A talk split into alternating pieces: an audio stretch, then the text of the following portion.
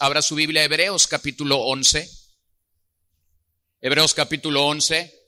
Iniciamos, iniciamos este capítulo la semana pasada después de hacer un recorrido por los primeros 10 capítulos de la epístola a los Hebreos.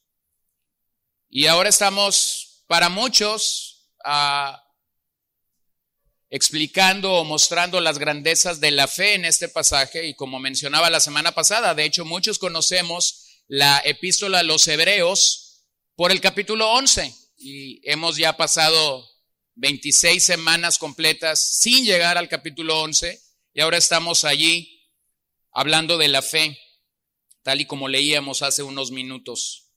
El cristianismo ortodoxo a lo largo de siglos ha definido que la fe es una plena confianza en la persona y en la obra de Jesucristo y una plena confianza en la confiabilidad, la fiabilidad, la inerrancia de las escrituras. Entonces, cuando venimos a este capítulo y pensamos en la fe, no estamos hablando de algo místico, no estamos hablando de, sueños, no estamos hablando de visiones, no estamos hablando de algo que para muchos el día de hoy pudiera ser sorprendente, milagroso, sobrenatural, ah, sensorial. No, estamos hablando simple y sencillamente de hombres que enfrentaron su día, de hombres que enfrentaron su momento, su generación, confiando plenamente en la palabra de Dios. Ahora recordemos que muchos de estos hombres, o la mayoría de estos hombres, no tuvieron en sus manos nunca la palabra de Dios que tú y yo tenemos. Ellos recibieron la palabra de Dios verbalmente,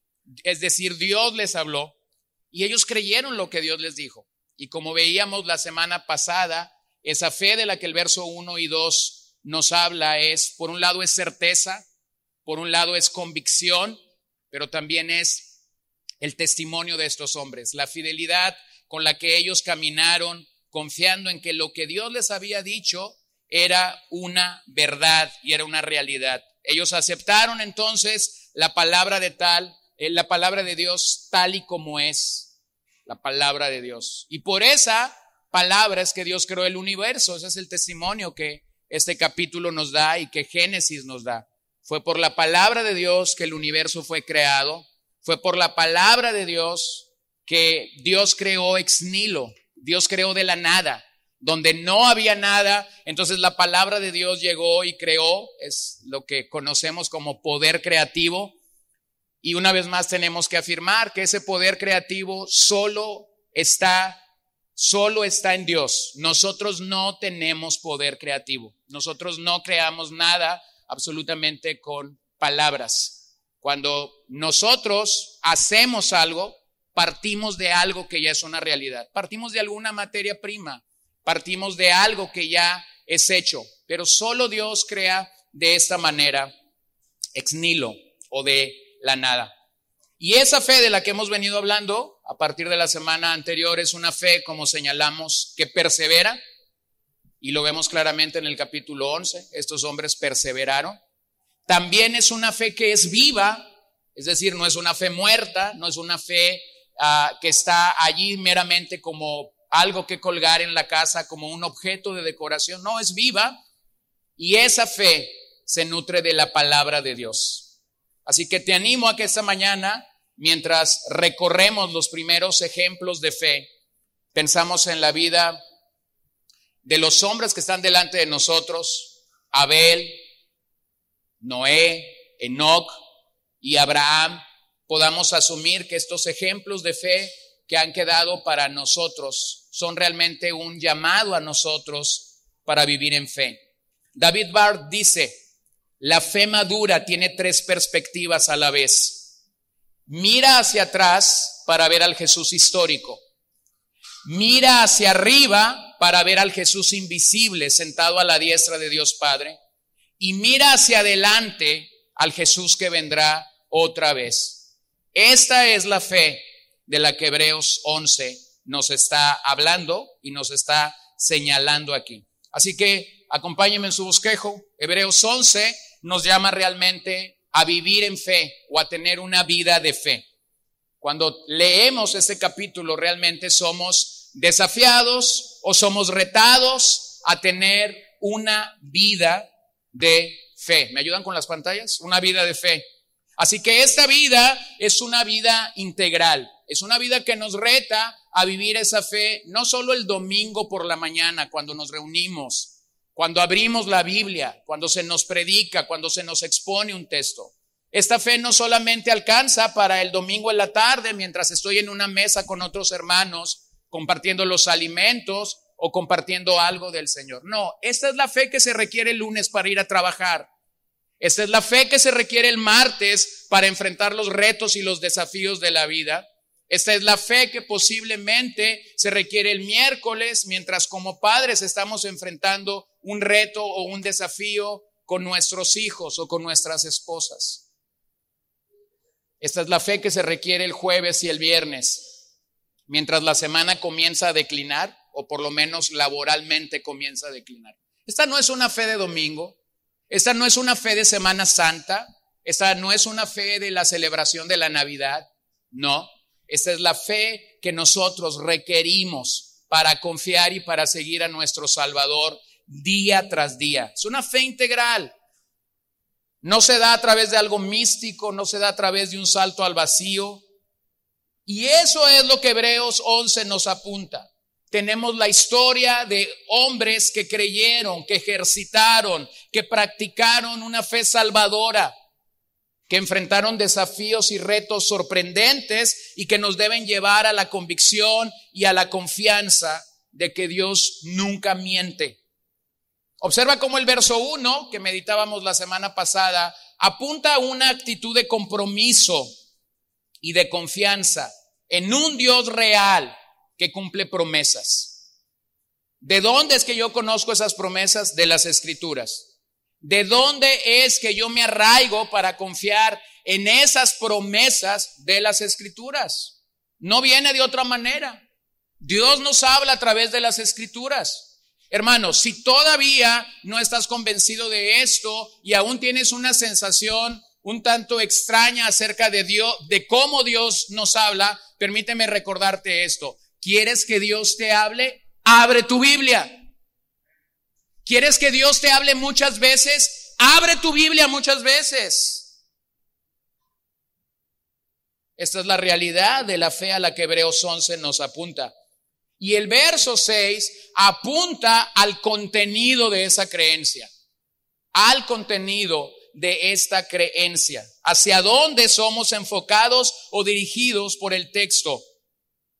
Así que Dios quiere que su pueblo posea esa fe inconmovible, algo que no es, no es algo mágico, no es como cuando veíamos caricaturas y una pequeña dama salía volando con una varita mágica para hacer realidades donde no había realidades. No, nuestra fe, cuando lees Hebreos 11, realmente nos damos cuenta de algo. Nuestra fe como creyentes debe ser purificada. Ahora, recuérdeme usted cómo Dios purifica nuestra fe. ¿Cómo Dios purifica nuestra fe?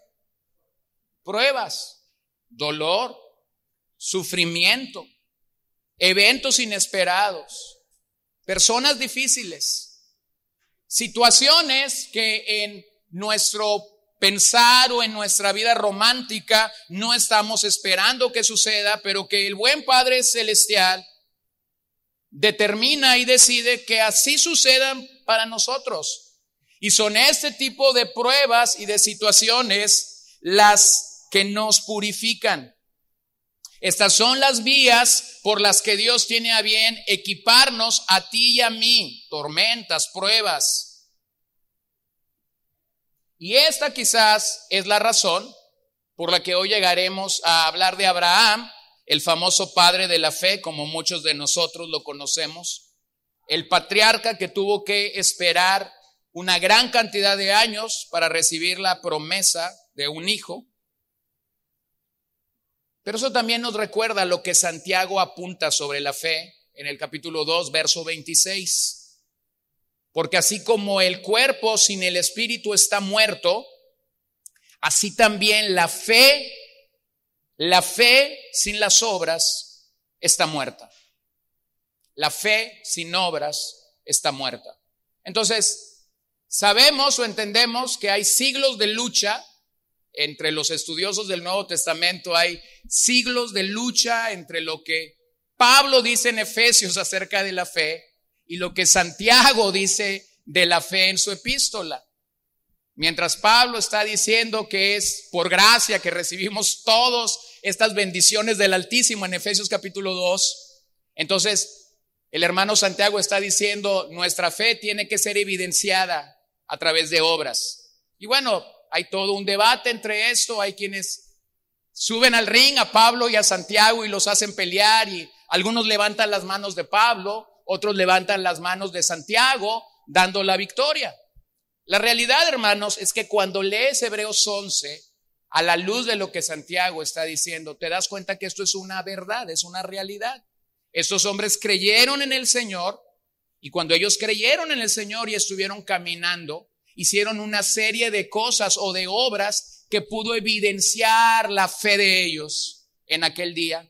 Y aún para nosotros es notorio cuando leemos el capítulo 11. Observe a partir del verso 4, que es donde vamos a arrancar, observe que la vida de cada hombre se introduce por una expresión, por la fe, por la fe.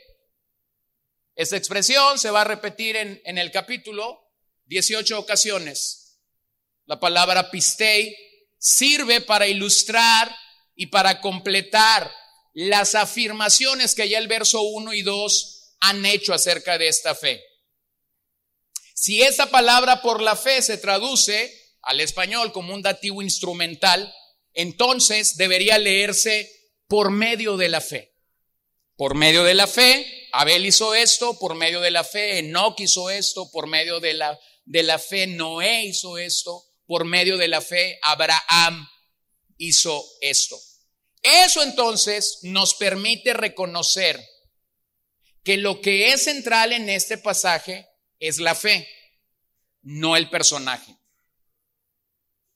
O sea, aunque vamos a hablar de personajes, lo central no es el personaje, lo central es la fe.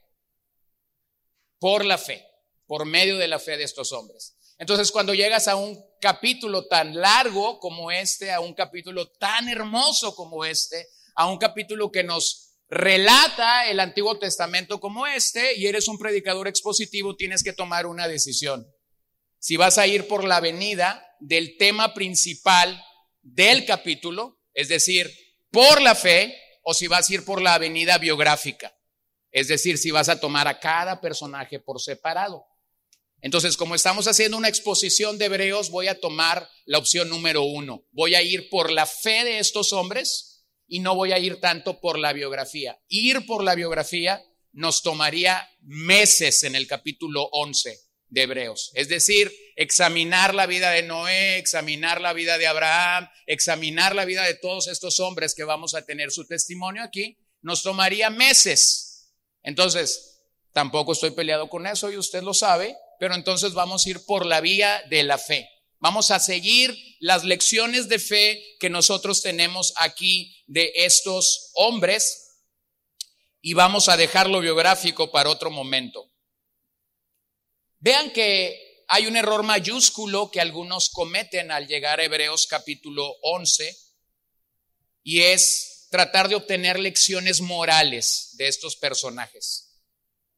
Lecciones morales me llevarían a, decir cosas como esto. Sé como Moisés y no como Faraón. Bueno, a veces eso funciona mientras en la escuela dominical una maestra con buenas intenciones está enseñando a niños pequeños acerca de la fe. Y la conclusión que el niño se lleva a casa después de la clase dominical el domingo es debemos de ser como Moisés y no como Faraón. Pero esa no es la mejor manera de acercarnos al capítulo 11, porque el capítulo 11 no es una clase de moralidad. Lo que el capítulo 11 quiere apuntarnos es la fe de estos hombres. Así que desde el verso 4 y hasta el verso 40 podemos ver ejemplos y demostraciones de la fe y de la fidelidad de estos hombres. Podemos eh, aprender de ellos cómo es que ellos no retrocedieron para perdición, como el capítulo 10, 39 apunta. podemos ver cómo estos hombres nos modelan una fe perseverante a lo largo de la historia. Y podemos ver también cómo es que todo un pueblo camina en fe. Sin olvidar que la semilla que el autor de Hebreos coloca en el capítulo 10 es, más el justo por la fe vivirá. Más el justo por la fe vivirá. Así que revisemos primero la fe de Abel esta mañana. La fe de, Abel. Y bueno, si tú quieres más información sobre la biografía del hombre, puedes leer en casa Génesis 4 del 1 al 15. Y puedes aprender acerca de la fe. Voy a obviar esa parte biográfica, pero usted la puede considerar en su casa y tener lecciones claras desde ver cómo eso operó. Veamos lo que dice Hebreos 11:4. Por la fe, Abel ofreció a Dios un mejor sacrificio que Caín, por lo cual alcanzó el testimonio de que era justo, dando Dios testimonio de sus ofrendas y por la fe, estando muerto, todavía habla. Bueno, se nos introduce la historia de estos hombres, observe que lo que el autor de los Hebreos va a hacer es tomar el orden cronológico de estos eventos. Comienza hablando de la fe de Abel para después ir siguiendo la crónica o la narración del libro de Génesis. Es esta fe, de Abel que se distingue de su hermano Caín, y por la cual se nos dice que el hombre alcanzó el testimonio de ser justo. Y entonces Dios da testimonio de sus ofrendas. Ahora nuevamente hay todo un debate en este verso. Hay quienes apuestan que la aceptación de la ofrenda de Abel tiene que ver con este uso de sangre, con este sacrificio que apunta hacia el sistema levítico y que apunta hacia Cristo por un lado. Sin embargo, cuando tienes a personas que creen que, esto es así, hay que hacer un recordatorio. Dios no ha dicho nada acerca de sacrificios antes de que Abel esté ofreciendo un sacrificio de esta índole. Hay quienes apuntan a que Abel entregó lo que tenía que ver con su oficio y que Caíno ofreció lo que tenía que ver con su oficio. Pero recuérdeme de qué está hablando el capítulo. ¿De qué está hablando Hebreos 11? Fe, contexto, contexto y contexto. Lo que Dios está distinguiendo aquí de Abel es su fe. Entonces lo vamos a decir fácilmente. Abel era un hombre de fe. Caín era un hombre sin fe, era un incrédulo. Y usted me podrá decir, pero ¿cómo siendo un incrédulo fue adorar a Dios? Sencillo. Lo vemos en miles de veces a lo largo de nuestras vidas, incrédulos acercándose a Dios queriendo adorarlo. ¿Sí o no? Sí, lo vemos una y otra vez. Así que Abel ilustra a la adoración por fe.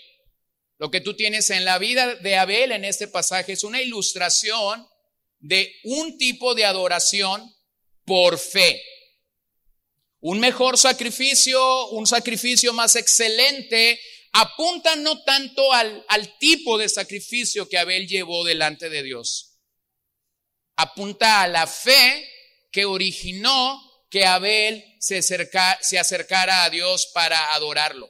De hecho, si usted es un lector cuidadoso de las escrituras, se dará cuenta que el libro de Génesis, cuando habla de la ofrenda o de la adoración de Abel, no dice nada acerca de la fe.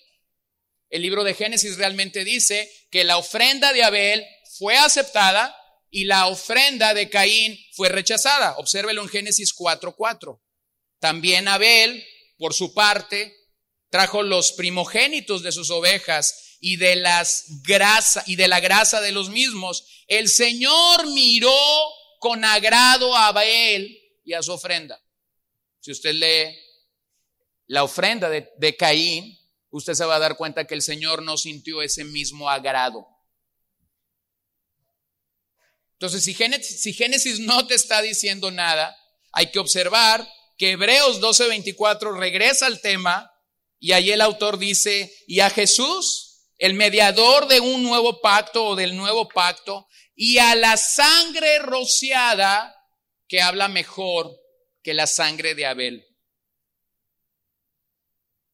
¿Cuál es esa sangre rociada que habla mejor que la sangre de Abel? La sangre de nuestro precioso redentor, del sumo sacerdote al que ya hemos considerado bastante en este, en este capítulo o en esta serie. Aquel que es a la vez el sacerdote y la ofrenda en el Calvario. Entonces observen algo. Caín fue religioso. Caín fue un buen religioso, trajo algo delante del Señor, pero nunca llegó a ser justo porque no tuvo fe.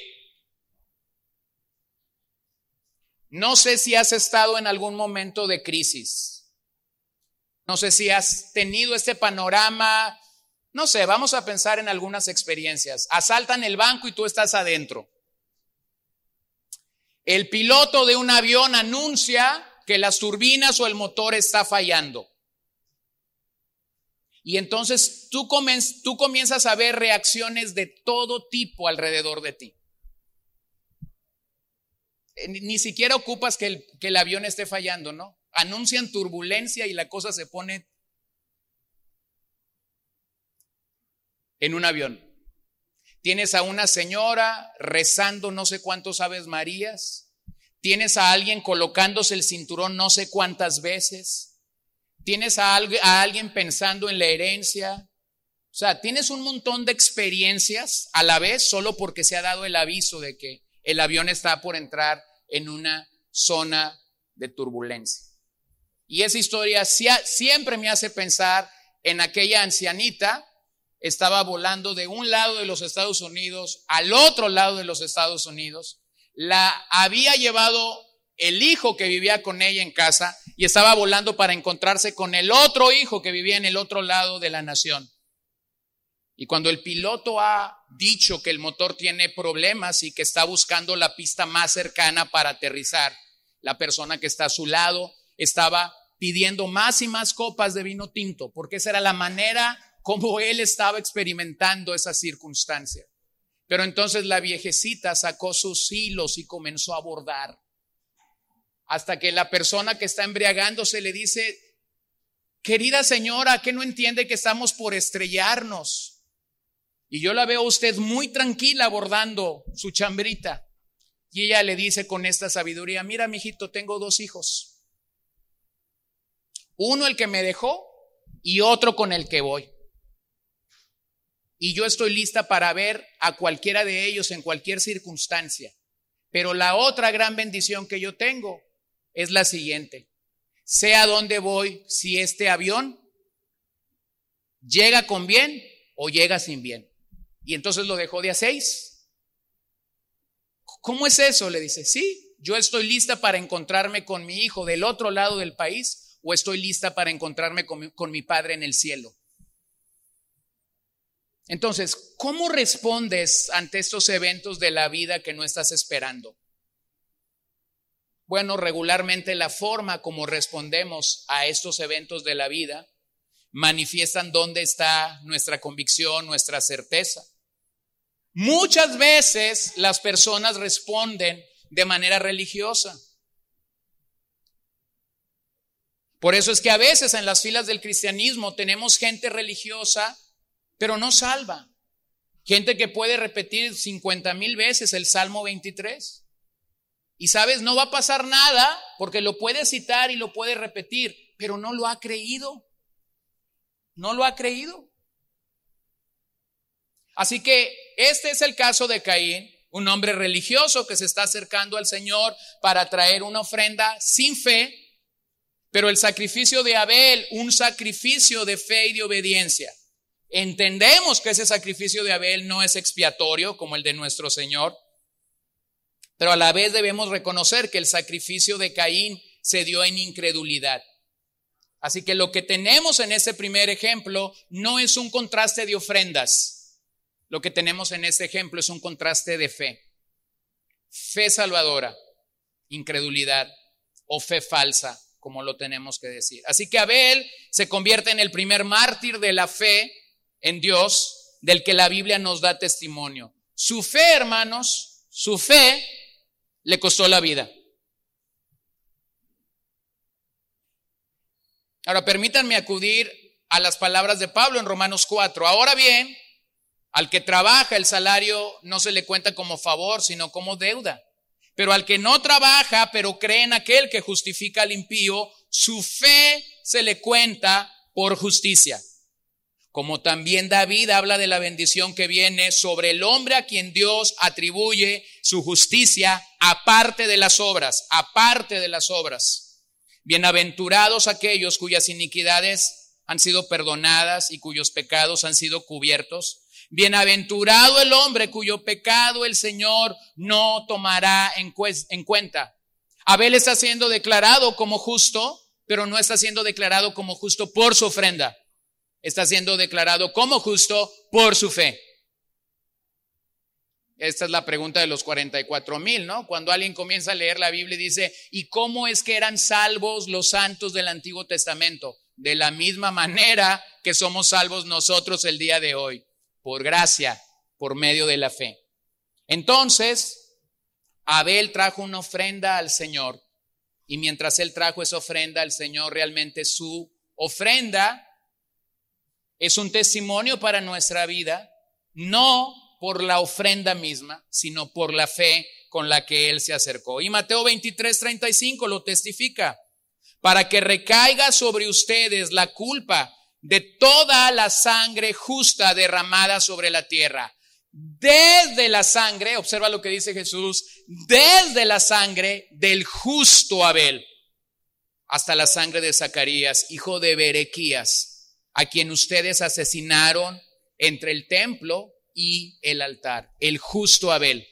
No, no se dice nada de su ofrenda, pero se nos dice que fue justo. El término teológico en el Nuevo Testamento es justificado. Romanos 5 capítulo Romanos 5 versículo 1. Justificados pues por la fe.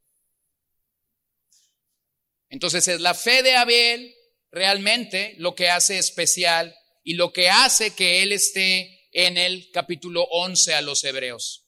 Pero también Abel nos recuerda que la base de nuestra adoración el por qué tú y yo podemos reunirnos con otros creyentes para adorar al Señor, entonces es nuestra justificación. ¿Por qué es que tú estás aquí esta mañana y no estás en otro lugar? ¿Por qué es que tú estás aquí? ¿Por qué es que estamos reunidos adorando al Señor? Bueno, yo creo y yo espero que ese sea el caso de la mayoría nuestro, porque hemos entendido la justificación y entonces al haber entendido la justificación queremos adorar a nuestro Salvador. Queremos glorificarlo a Él porque Él es bueno. Qué maravilloso retrato entonces de que la base de nuestra adoración verdadera es que hemos sido justificados verdaderamente. El pueblo que ha experimentado y que se sabe bendecido por la justificación, por medio de esa fe, es que anhela adorar a su creador. Lo hace de forma individual, lo hace de forma familiar, lo hace en la semana cuando se ve con otros santos y puede tener un momento para glorificar al Señor. Lo hace en el día del Señor al lado de otros creyentes que tienen esta misma experiencia y esta misma seguridad de haber sido justificados. Pero observa cómo el verso 4 también nos dice que el sacrificio de Abel sigue hablando.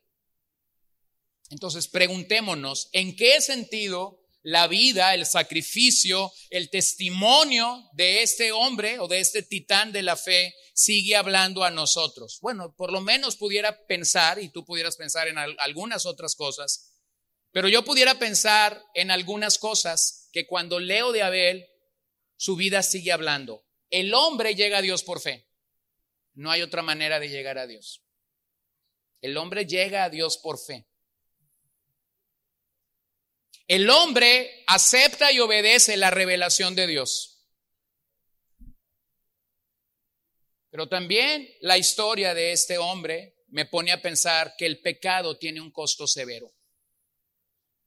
Entonces, cuando yo leo de Abel, estoy pensando en esto. El hombre llega a Dios por fe, el hombre acepta y obedece la revelación de Dios. El pecado tiene un costo severo y lo vemos claramente en el caso de Caín o el fruto que Caín tuvo por el asesinato de su hermano. Entonces, hermano, pensemos en esto esta mañana. Nosotros, en algún momento, eso puede ser mañana, puede ser a un mediano plazo o a un largo plazo, pero nosotros vamos a dejar de existir en algún momento. Cuando tú tienes esta historia aquí clara, cuando tú tienes esta narración aquí clara, entonces nosotros deberíamos pensar, ¿qué dirán otros de nosotros cuando moramos? ¿Será acaso nuestra fe y nuestra vivencia y nuestra experiencia de haber caminado y de haber creído y de haber crecido en el Señor el tiempo que el Señor nos permita? Para algunos el peregrinaje en el Señor puede ser corto, para otros el peregrinaje en el Señor puede ser muy largo. Algunos tienen ese testimonio de llegar al Señor en un día y a los pocos días morir. Y bueno, tú dices definitivamente el Señor quiso extenderle su gracia y su misericordia de una manera maravillosa, pero otros llegan al Señor a muy temprana edad y el Señor les da una prolongada vida. Bueno, mi abuela murió a los 95 años, tuvo una carrera bastante larga en el Señor. Conocemos a otros hombres que rondan esta edad y que han tenido una carrera de 60, 70 años caminando con el Señor. Bueno, eso cada vez es como tener una pieza de museo, es como ir a un museo, ¿no? Pero a algunos el Señor en su benevolencia les da una larga vida, a otros les da una mediana vida. Pero yo creo que todos deberíamos pensar cuando leemos de Abel si la fe tuya y mía realmente dejará un legado. Bueno, como padre, por lo menos deberías estar pensando en que ese legado alcance para tus hijos. Alcance para que tus hijos puedan ah, tener el conocimiento de las escrituras, del Evangelio, el que tus hijos pudieran llegar a conocer al Señor. No estamos diciendo, no estamos hablando de heredar la fe, ¿ok? Entendemos que eso no es así. Pero sí estamos entendiendo de que tus hijos puedan llegar a reconocer tu labor en el Señor. Eh, hace unos años atrás, un eh, predicador sumamente famoso en la era donde vivimos, por su tiempo en el ministerio, por todos sus libros, enfrentó la crítica de muchos a cristianos en Estados Unidos por causa de la apostasía abierta de uno de sus hijos. Y en alguna ocasión me tocó escuchar una entrevista que hicieron a uno de sus hijos, a este hijo que abiertamente había apostatado la fe de su padre. Y cuando lo entrevistan a él en el aeropuerto, él dice, les va a parecer muy ah, paradójico lo que yo voy a decir. Y entonces en palabras más, palabras menos, este joven decía, yo estoy peleado con Dios, pero no con mi padre. Mientras yo estuve en casa, mi padre día a día leyó las escrituras para nosotros, nos dijo todo lo que nos tenía que decir del Señor, oró por nosotros cuantas veces se requirió que oraran. Yo no tengo nada malo que decir de mi padre. Es más, yo recuerdo haber asistido a la iglesia y que este hombre detrás del púlpito dijera a otros hombres, esto es lo que usted tiene que asegurarse de hacer con sus hijos que no son creyentes. Dice, él lo hizo fielmente. Entendemos que nuestra fe no es heredada en ese sentido, de que los que nacen o surgen de, la bendición de un matrimonio es como algo que se transmite así genéticamente. Pero entendemos que por lo menos un padre cristiano debería de estar preocupado por ese legado de fe que va a dejar a sus hijos. Y si el Señor te ha dado alguna influencia más grande en, en tu trabajo, si el Señor te ha dado alguna influencia más grande eh, eh, al, poder eh, sostener espiritualmente, alimentar, dirigir a otros. Entonces tú deberías de estar simplemente pensando en esto. ¿Cuál es el legado de fe que yo estaré dejando? Así que este es un desafío para nuestras vidas. ¿A qué nos llama ese desafío? Sigue proclamando a Cristo, sigue adorando a Cristo, de tal manera que cuando tú y yo seamos llamados a la presencia de Dios, otros puedan reconocer ese legado en tu vida. Número dos, la fe de Enoch. La fe de este misterioso personaje que se nos relata en Génesis 5, 18 al 24 y de la que ahora el autor de Hebreos da testimonio en el verso 5. Por la fe, Enoch fue trasladado al cielo para que no hubiera muerte. Y no fue hallado porque Dios lo trasladó, porque antes de ser trasladado recibió testimonio de haber agradado a Dios. ¿Cuál fue el testimonio que otros dieron de la vida de Enoch? Fue un hombre que agradó a Dios. Fue un hombre que agradó a Dios. Así que Enoch ilustra para nosotros el caminar por fe. Otros dieron testimonio, observa eso, otros dieron testimonio de cómo la vida de Enoch estaba agradando a Dios. Me parece impresionante cómo el libro de Génesis nos da un panorama completo. Y en, y en la relación que está haciendo el autor a los hebreos viene esto, ¿no? Por un lado tenemos al primer mártir de la fe en la persona de Abel. E inmediatamente después se nos presenta Enoch, a uno que no vio muerte. A uno que no vio muerte. Esto, hermano, nos recuerda que cada historia de fe, tu propia historia de fe, nuestra propia historia de fe como creyentes, gozará de planes providenciales y de planes particulares. Es decir, no podemos ser tan cuadrados como para decir, Dios tiene que hacer conmigo lo mismo que hizo con Abel. O Dios tiene que hacer conmigo lo mismo que hizo con Enoch.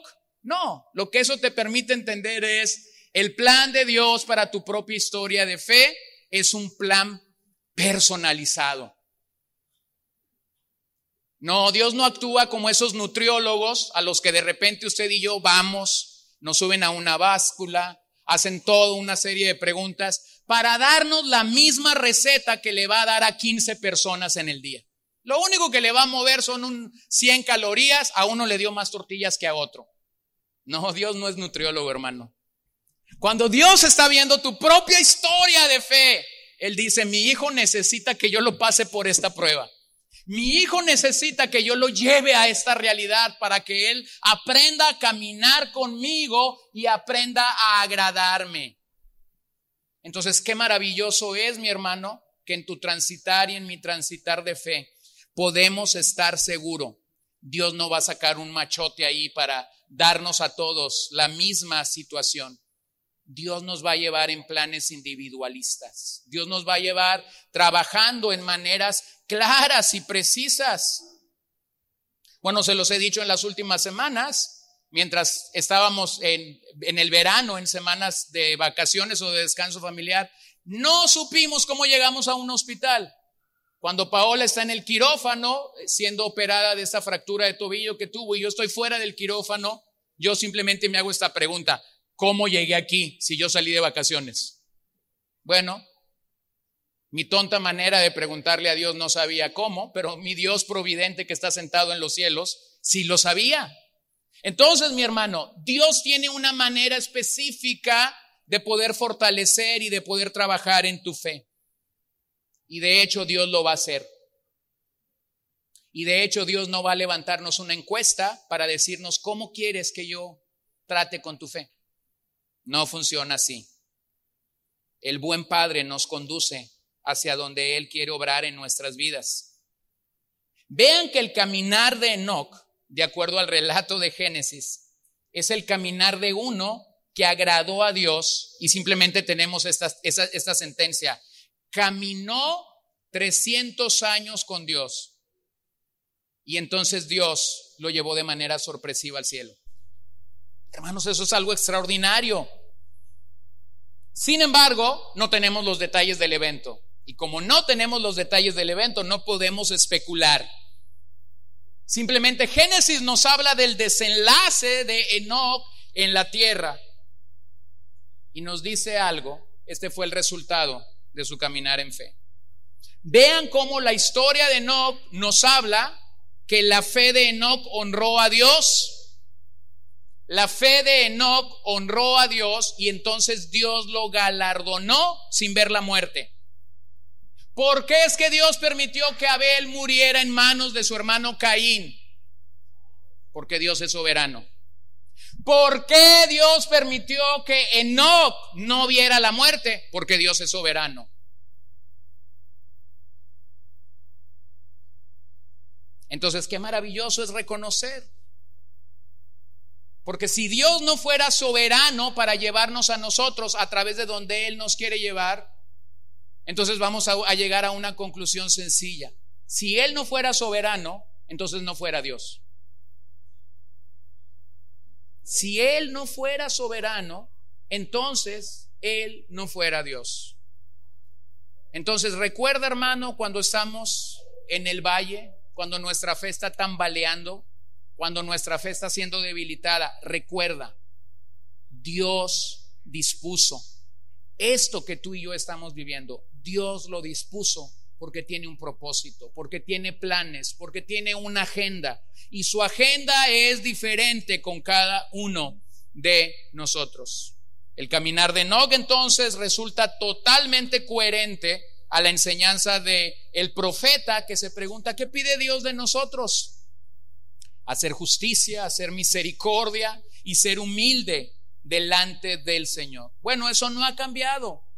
Dios quiere que nosotros sigamos siendo justos, practicando la misericordia y siendo humildes delante de Dios. Pero también podemos encontrar que Enoch no solamente caminó con Dios, sino lo predicó y entonces entró a su presencia. No solamente la Biblia nos da el testimonio de que Enoch caminó con Dios, la Biblia también nos dice que él predicó y entonces entró a su presencia. Vean cómo Judas, cuando habla de Enoch, dice algo maravilloso. De estos también profetizó Enoch en la séptima generación desde Adán, diciendo, el Señor vino con millares de sus santos para ejecutar juicio sobre todos y para condenar a todos los impíos de todas sus obras de impiedad que han hecho impíamente y que todas las cosas ofensivas que pecadores impíos dijeron contra él. Judas está diciendo algo que es sorprendente, porque Judas está hablando no de la primera venida del Hijo de Dios, Judas está hablando de la segunda venida del Hijo de Dios. Vendrá con millares, vendrá a establecer su reino, vendrá a juzgar finalmente a los pecadores o a los impíos. En su primera venida Él vino humildemente. El verbo se hizo carne, de acuerdo al testimonio de Juan 1.1 y verso 14. Vimos su gloria, dice Juan, y lo adoramos pero Él vino a ofrecer salvación a este mundo.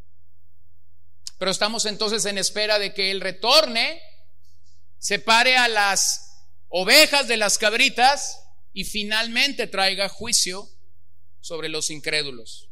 Entonces Judas estaba predicando de la segunda venida cuando todavía la primera venida no se había originado. Bueno, no hay otra manera de explicar esto, no hay otra manera de entender esto, sino que Dios mismo se lo reveló y él lo creyó.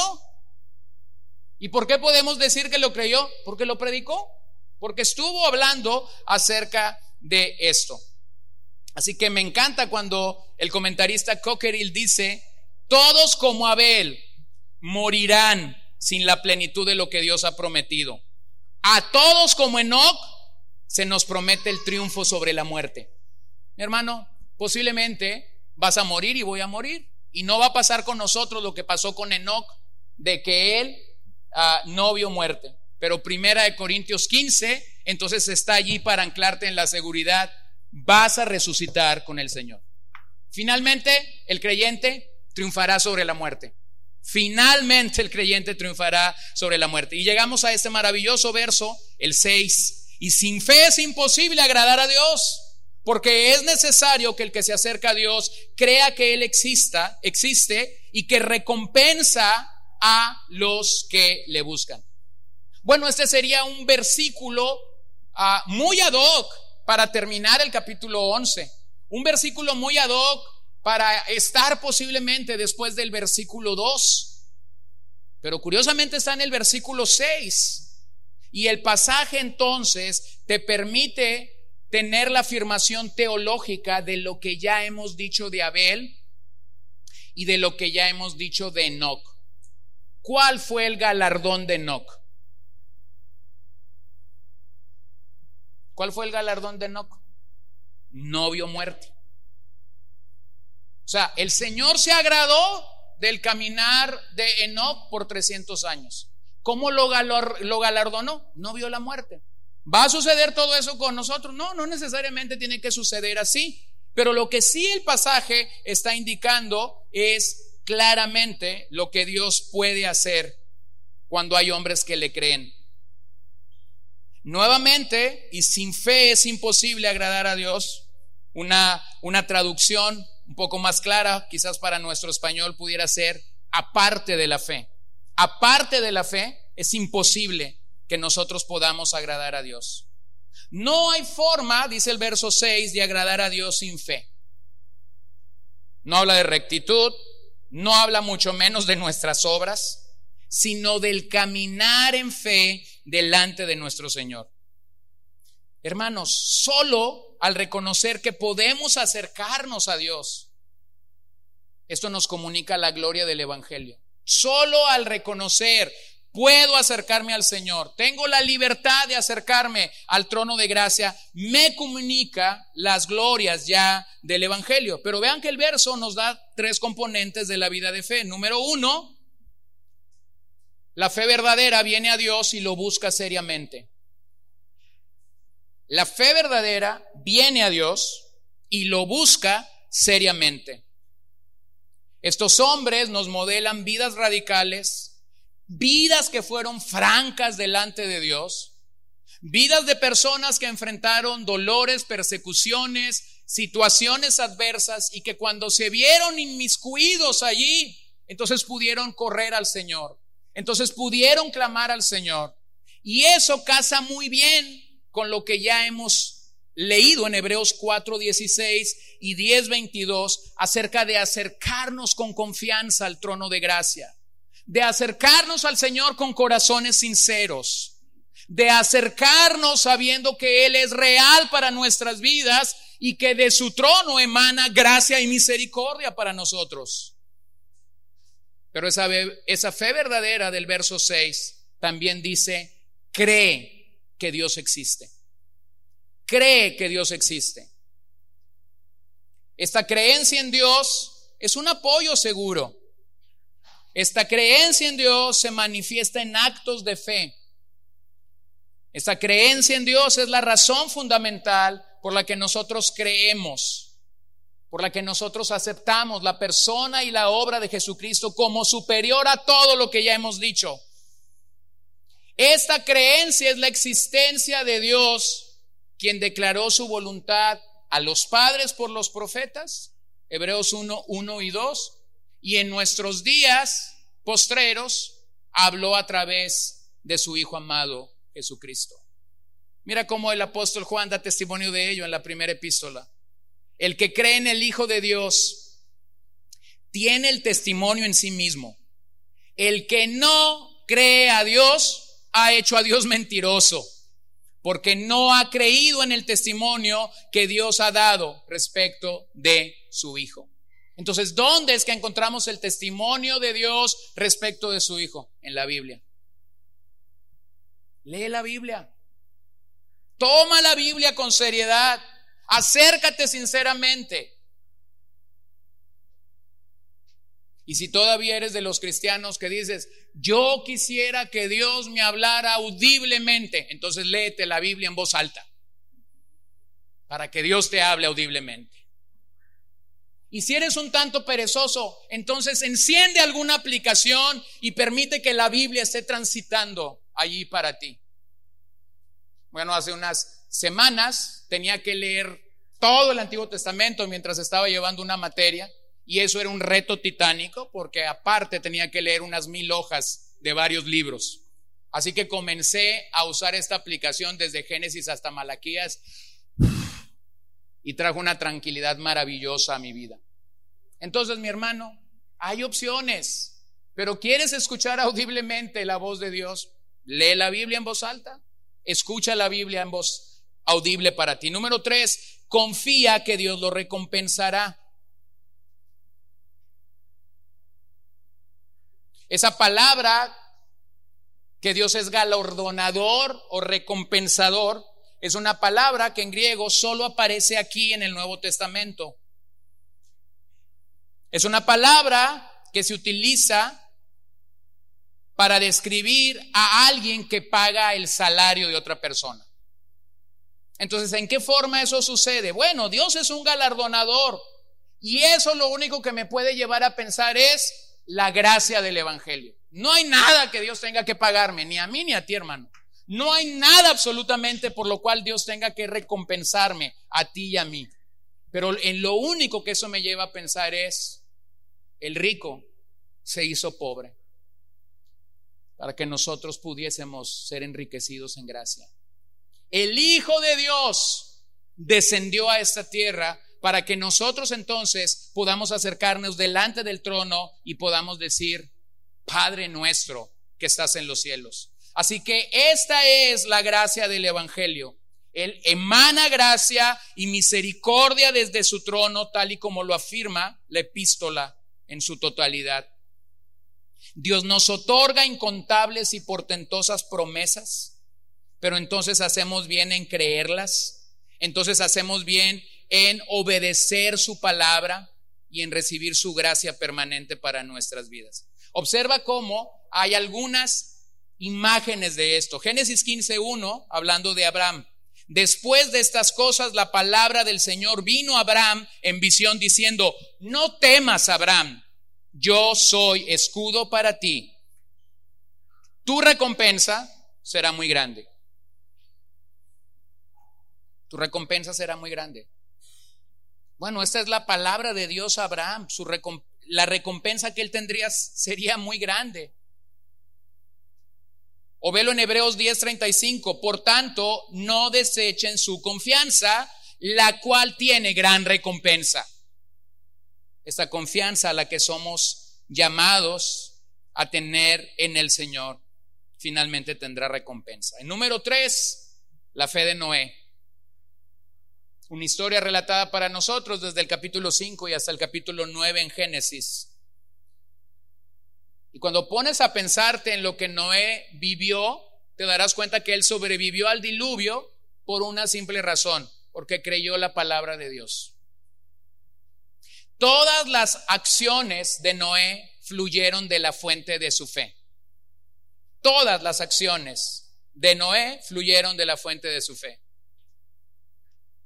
Hebreos 11:7. Por la fe Noé, siendo advertido por Dios acerca de cosas que aún no se veían, con temor reverente preparó un arca para la salvación de su casa, por lo cual condenó al mundo y llegó a ser heredero de la justicia que es según la fe. ¿Qué nos ilustra Noé? Noé ilustra la obediencia por la fe. La manera como él practicó la fe fue obedeciendo a Dios. Ahora pensemos un poquito en el diluvio. Porque debemos entender que el juicio sobre la tierra fue divinamente orquestado. No se debió a un cambio climático, no se debió a una reestructuración universal, no se debió a nada, sino que todo fue orquestado divinamente. Pero ponte a pensar en esto. Hasta el día de Noé, hasta el momento que él tuvo que enfrentar este evento histórico, no ha habido un diluvio universal. no ha existido un arca con las dimensiones que Dios le pidió que la construyera para salvaguardar a toda la especie. Esos eventos no han pasado antes de que Dios pidiera a Noé. Entonces, a esto es lo que apunta cuando dice el verso 7, siendo advertido acerca de cosas que aún no se veían. No se había visto un diluvio universal, no se había visto un arca de esas dimensiones, no se había visto que todo este montón de animalitos llegaran y subieran al arca. Hasta ese punto el diluvio era una advertencia, pero no era una realidad para la generación de Noé.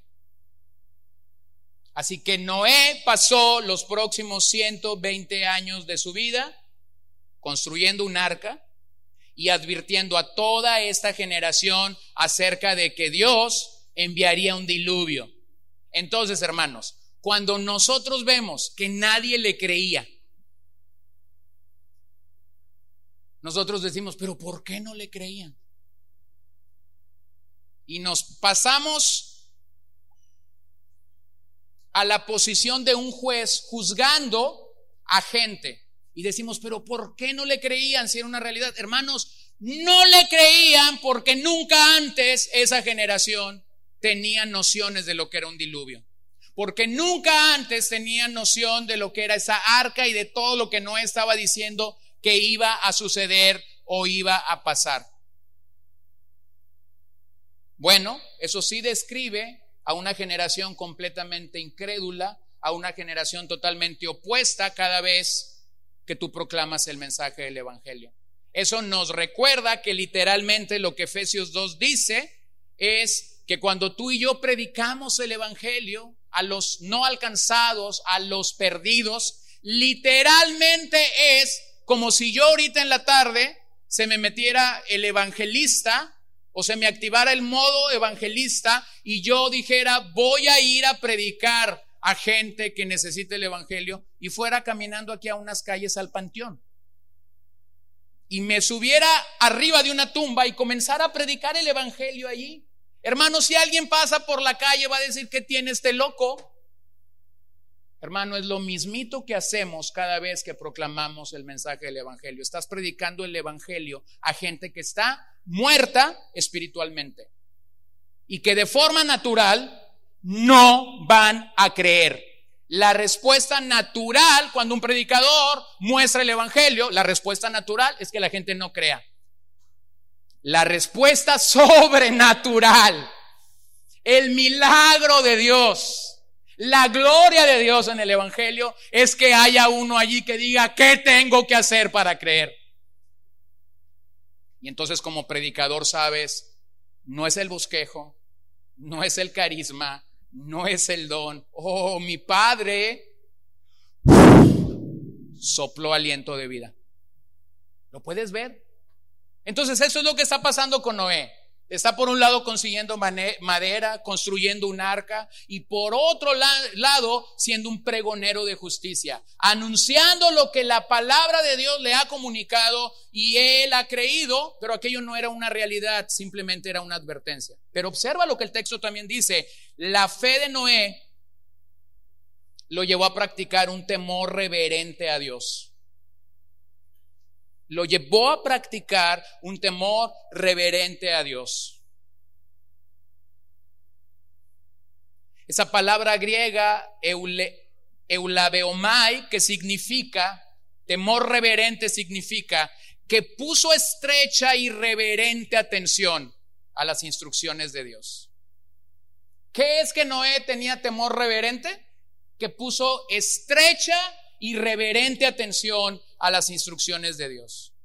Entonces, ese temor que él cultivó y practicó en los siguientes 120 años es la, es la respuesta apropiada a la justicia de Dios. Es lo opuesto a la incredulidad de aquella generación y de la nuestra. Es un vivir en la justicia de Dios que lo llevó a señalar, que lo llevó a delatar, que lo llevó a confrontar las obras de las tinieblas. Tal y como aquella generación, la incredulidad lleva a muchos a hacer caso omiso del mensaje que predicamos. Vean el testimonio de Pedro, primera de Pedro 3:20, quienes en otro tiempo fueron desobedientes cuando la paciencia de Dios esperaba en los días de Noé durante la construcción del arca, en el cual pocos, es decir, ocho personas, fueron salvadas por medio del agua.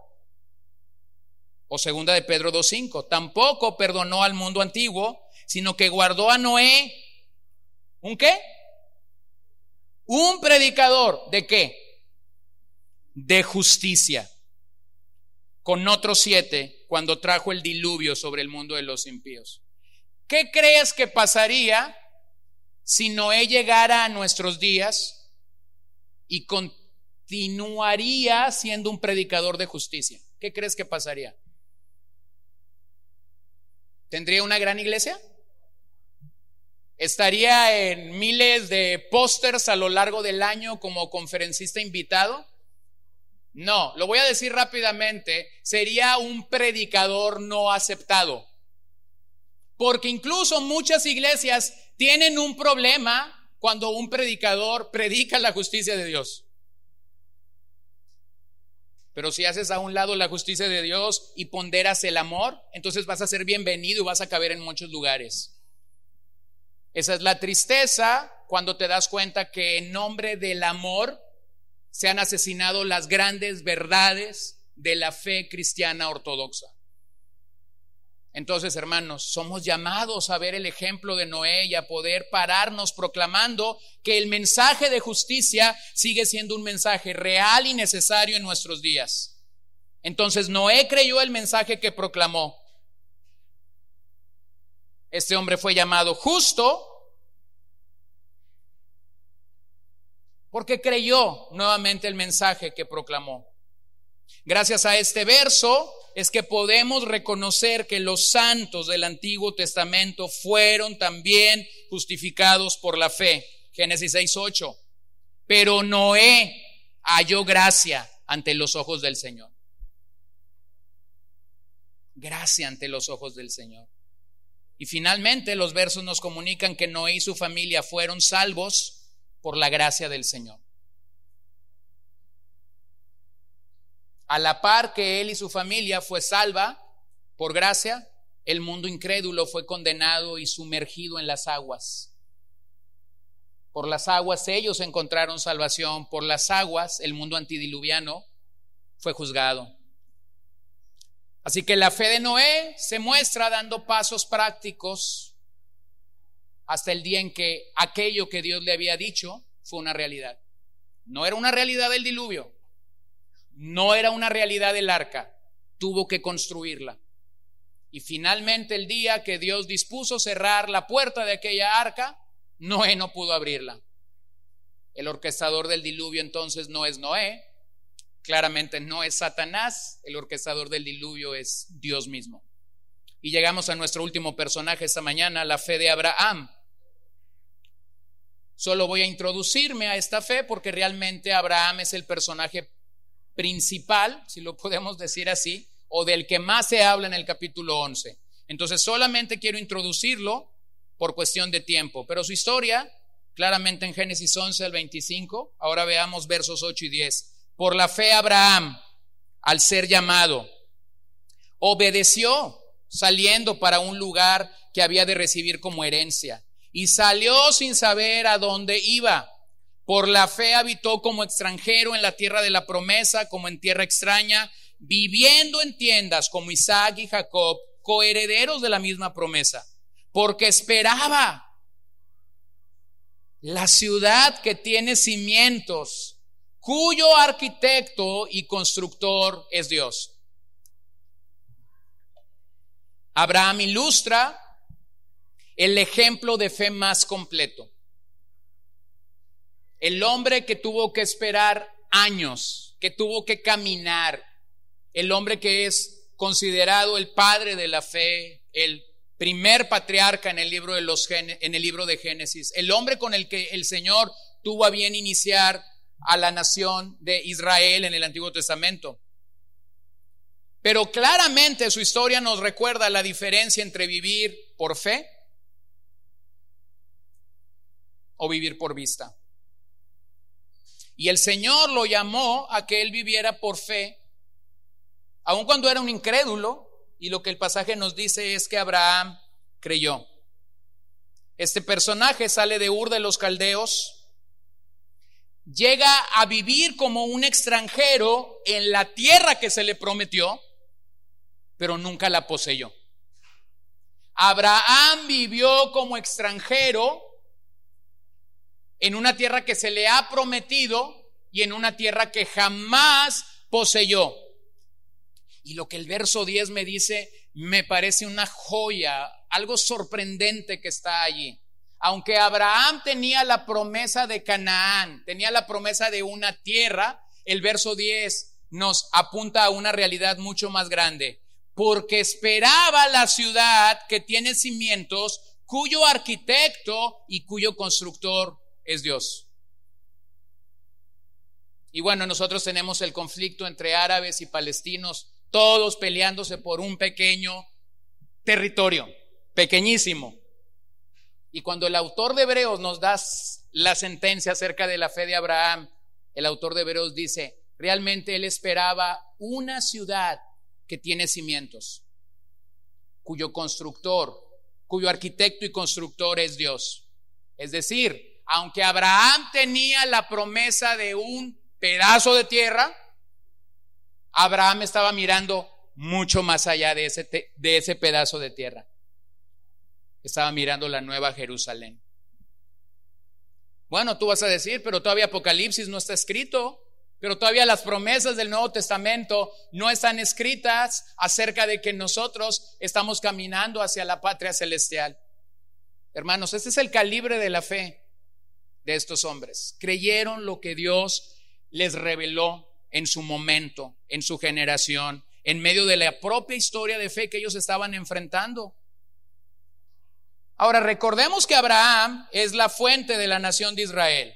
Los judíos, a los que originalmente el autor de Hebreos está escribiéndoles la epístola, están en la tentación, dejar el cristianismo para regresar al sistema levítico, para regresar a su herencia, como la nación especial de Dios, para algunos de esos judíos a estas alturas de la epístola, abrazar a Cristo podría significar rechazar a Abraham. Pero entonces el autor injerta a Abraham en ese pasaje.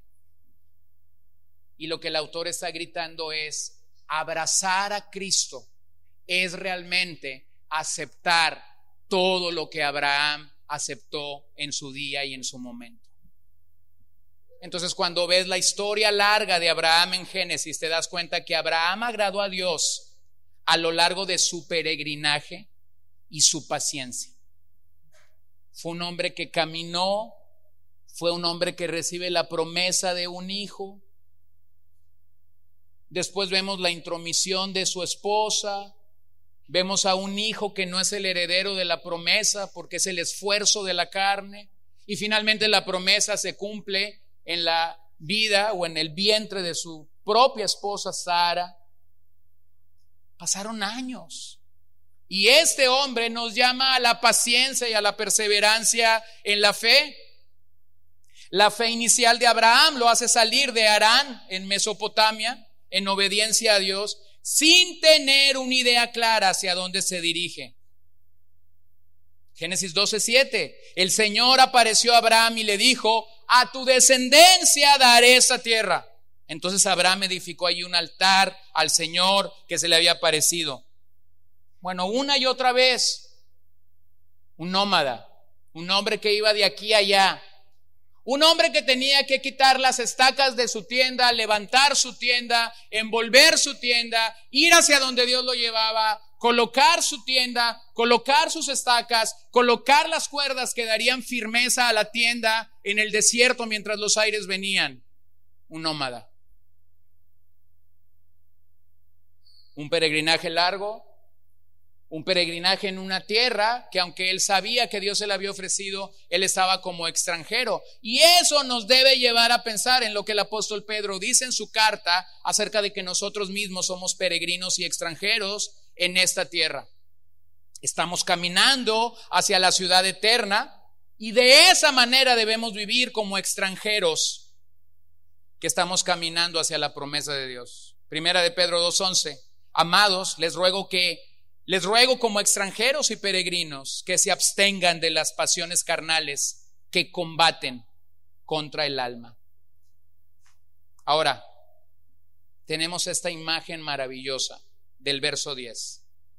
La imagen de una ciudad versus la experiencia del nómada Abraham, moviendo su tienda, quitando su tienda, colocando de nuevo su tienda y colocando estas estacas de madera que daban firmeza a su tienda.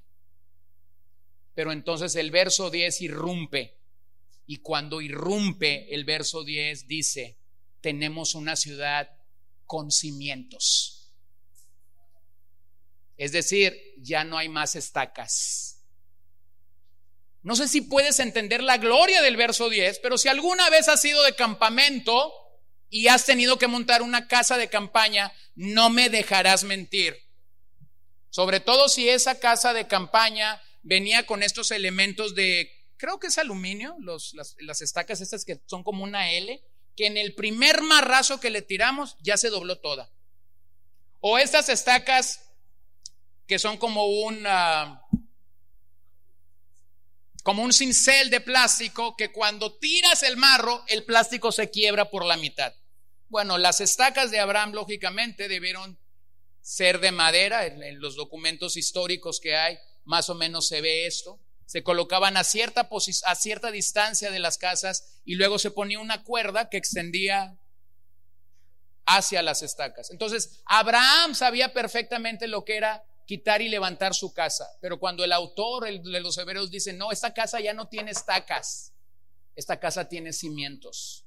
Esta casa tiene un arquitecto y tiene un constructor que es Dios mismo. Entonces, ¿a qué nos asoma el verso 10? Nos asoma una realidad, lo temporal versus lo eterno.